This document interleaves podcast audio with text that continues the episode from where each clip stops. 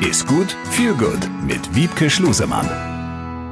Ist gut, viel gut. Eine neue Folge und heute Wiebke Schlusemann ist bei uns im äh, Studio. Wiebke, heute wollen wir uns mal um Food-Trends äh, kümmern. Guten Tag erstmal. Hi Jens. Äh, was ist denn so aus der Kalten gesagt so ein Trend, der aktuell vielleicht ganz besonders der Ernährungswissenschaftlerin ins Auge schlägt? Also generell gefällt mir äh, die Bewegung, dass es mehr in Richtung gesunde Ernährung geht und so ein bisschen weg von dieser Amerikanisierung, wo doch viele Trends eine Zeit lang hier rüber geschwappt sind mit den äh, fettesten Milchshakes, wo oben noch Kuchen und Donuts drauf sind mm. und ähm, klingt alles super. Oder diese Bubble Teas aus Asien und diese Sachen. Ich finde, in letzter Zeit ist mehr so im Fokus die gesunde Ernährung, vielleicht auch extrem die vegane Ernährung. Haben wir ja auch schon mal eine Podcast-Folge drüber gemacht. Ja, das ist so, was mir ins Auge sticht, dass er das in die Richtung geht. Das merke ich auch. Ich kann dir anderen Sachen zwar auch was abgewinnen, aber man merkt es natürlich auch in fast allen Restaurants gibt's mittlerweile vegetarische oder vegane Gerichte. Also da merkt man diesen Trend auch. Ja, genau. Es machen ja auch Restaurants auf, die rein vegan sind oder rein vegetarisch oder auch Imbisse, wo man nur noch vegetarische oder vegane Speisen kriegt, das ist schon auf jeden Fall vermehrt zu erkennen mittlerweile. Mhm. Der Trend heißt lokal und gesund? Genau, also ja, das ist so zusätzlich noch zu diesem vegan und vegetarisch.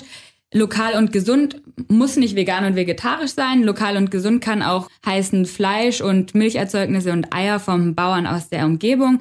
Da geht es aber einfach darum, dass man keine Lebensmittel oder nicht hauptsächlich Lebensmittel verzehrt, die schon eine lange Reise haben, sondern wirklich Lebensmittel, die aus der Umgebung kommen, die reif geerntet werden, die Saison haben. Und wenn man sich daran hält, ernährt man sich automatisch eigentlich relativ gesund. Viele Restaurants, viele Gaststätten, auch viele Händler versuchen sich dann auch beim Landwirt oder beim Bauern um die Ecke dann zu äh, bedienen.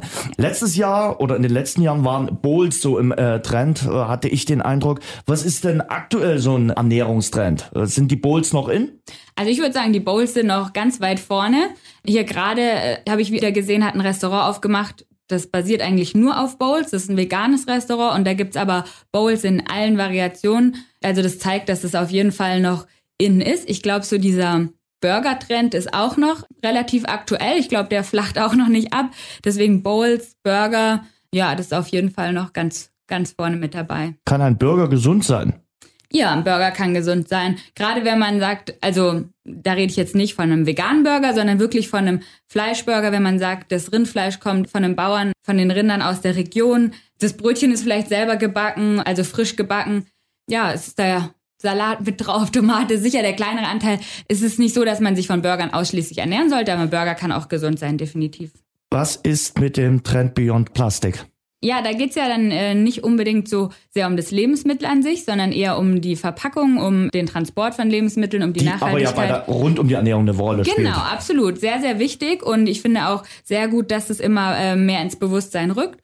Gerade wenn man im Supermarkt einkauft, je weniger Plastikverpackung, umso gesünder ist meistens auch das Lebensmittel. Das heißt, wenn wir Obst und Gemüse kaufen, was nicht verpackt ist, ist es meistens irgendwie was Regionales und daher gesund Problem ist manchmal dann diese Bio-Sache, ne, weil Bio extra verpackt werden muss und das ist, widerspricht sich so ein bisschen. Aber auch gerade äh, was die ganzen Takeaway-Sachen angeht, geht es viel mehr in Richtung Papierverpackung, recycelte Verpackung, recycelbare Verpackung und weg von der Plastikschüssel mit der Plastikservierte, der Plastikgabel und der Plastiktüte. Also für mich finde ich absolut super Trend und man sieht ja auch, es ist auch anders machbar. So eine weitere Geschichte in Sachen Trend ist, äh, dass wir immer mehr wegkommen oder viele Menschen wegkommen von den ursprünglichen drei Mahlzeiten, also Frühstück, Mittag, Abendessen. Das Stichwort heißt da Snackification, also dass wir uns mit kleinen Snacks so zwischendurch auch immer mal ernähren und die Hauptmahlzeiten dann gar nicht mehr so opulent wie früher ausfallen. Mhm, auf jeden Fall. Ich glaube, das hängt auch viel so mit dem ähm, Lebensstilwandel im Allgemeinen zusammen. Also dass der Alltag das einfach nicht mehr unbedingt so zulässt, wie es früher klassisch war, dass man gefrühstückt hat, Mittag gegessen hat und abends nochmal warm. Dadurch, dass wir vielleicht, also ich glaube, viel mehr unterwegs sind und die Arbeitssituation häufig auch nicht mehr so klassisch strukturiert sind, geht es eher in diese Richtung.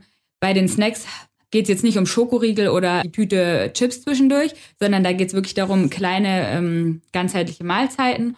Und es gibt schon lange die Befürworter und die Gegner dieser drei Mahlzeitenstruktur, aber auch das ist eine individuelle Sache. Es muss für jeden machbar sein. Also für den einen ist es eben nur machbar, dreimal am Tag zu essen. Dann muss er es damit schaffen, sein Tagesziel zu erreichen oder seinen Tagesbedarf. Und andere müssen aber häufiger essen, weil sie gar nicht so viel vielleicht auf einmal auch vertragen oder ja, oder der Tag einfach sich länger zieht. Und ähm, ja, da ist gut, dass jeder für sich selber dann seine, seinen Weg finden kann.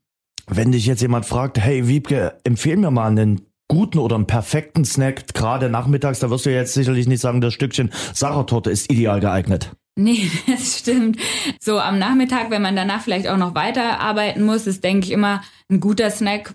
Joghurt, Quark mit Früchten, mit vielleicht ein paar Nüssen. Das sind alles so Sachen, die einen danach noch gut weiterarbeiten lassen. Obst sowieso auch oder einfach, wenn es schnell gehen muss, eine Banane und dazu eine Handvoll Nüsse ist, ja, glaube ich, eine ganz gute Lösung. Und ein Thema, was uns in vielen Folgen schon beschäftigt hat, ist das Thema Zucker.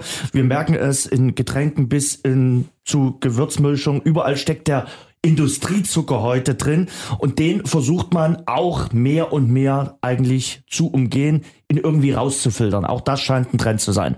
Definitiv. Also das liest man äh, im Supermarkt, glaube ich, mittlerweile auf jeder zweiten oder dritten Verpackung ohne Zuckerzusatz oder Zucker reduziert ja, da muss man auch ein bisschen drauf achten. Die Lebensmittelindustrie versucht auch da schon immer einen ganz gut ähm, auszutricksen.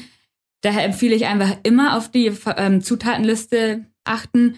Wenn es keine Zutatenliste gibt, wie bei Obst oder bei Wasser oder so, ist es immer das Beste. Aber wenn es eine gibt, draufschauen und mal überlegen, okay, braucht der Salat, den ich hier gerade esse, wirklich Zucker oder braucht dieses Getränk, was ich hier gerade trinke, wirklich so viel Zucker und dass man da einfach ein bisschen reflektierter ist und drauf achtet und dann ist man schon auf dem richtigen Weg, wenn man nicht einfach blind alles konsumiert.